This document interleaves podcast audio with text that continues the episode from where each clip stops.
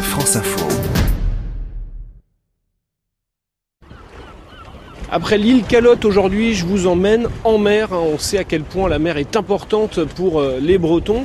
Et vous vous souvenez que j'étais coincé sur l'île hier, que j'ai été secouru par un marin avec qui euh, je me trouve. Bonjour. Bonjour, Comment vous vous appelez Loïc. Alors Loïc, on est euh, sur... Alors moi j'appelle ça un bateau, mais vous je suis sûr que vous allez... Oui, c'est un, c'est un bateau, hein, c'est un voilier. Et donc là on est en train de prendre la mer pour aller vers euh, l'île de Bas qui est une autre île située un peu plus loin. Est-ce que vous pouvez me dire à peu près où on est, euh, Loïc, ici Bah, je suis complètement perdu. Là, on est dans le Ah mince, chenal. mauvaise Oui, nouvelle. alors, mauvaise nouvelle, je suis désolé. On est entre exactement entre Saint-Paul-de-Léon et l'île Calotte. Comment vous est venue, vous, euh, cette envie de naviguer Oula, alors la, la passion elle est familiale. hein. Au départ, c'est mon, mon père naviguait euh, beaucoup. Et puis la passion elle est, elle, est, elle est devenue comme ça. On navigue souvent entre amis en fait. hein. C'est super moment parce que c'est des moments où effectivement on partage le, bah, le temps d'une navigation, le temps d'un le temps d'un petit voyage. En fait, on sait jamais exactement où on va aller en fait. Et c'est jamais la même chose. On change de monde. hein. On est vraiment, enfin, je crois que vous le voyez ici, mais on est, on est sur un autre monde. Tout ce qu'on a à terre en fait s'oublie un peu. Est-ce que vous voulez essayer de barrer un peu Alors, euh, Moi je veux bien, mais je sais pas ce que c'est. alors barrer, c'est tenir la barre, c'est-à-dire c'est gouverner.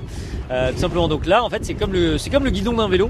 Euh, donc ça va permettre de diriger le, diriger le bateau. Donc là, vous regardez droit devant, super.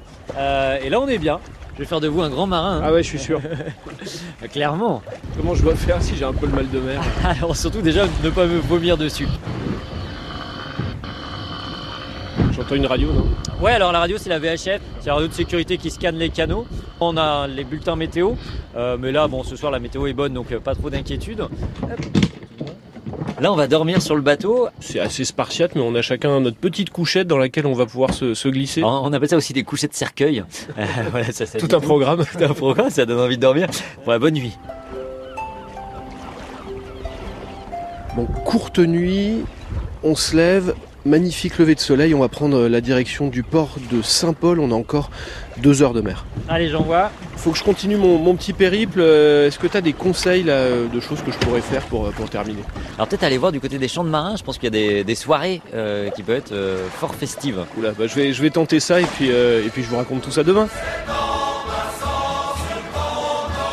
Allez, on se donne rendez-vous demain en été avec vous. C'était Mathieu Mondeloni.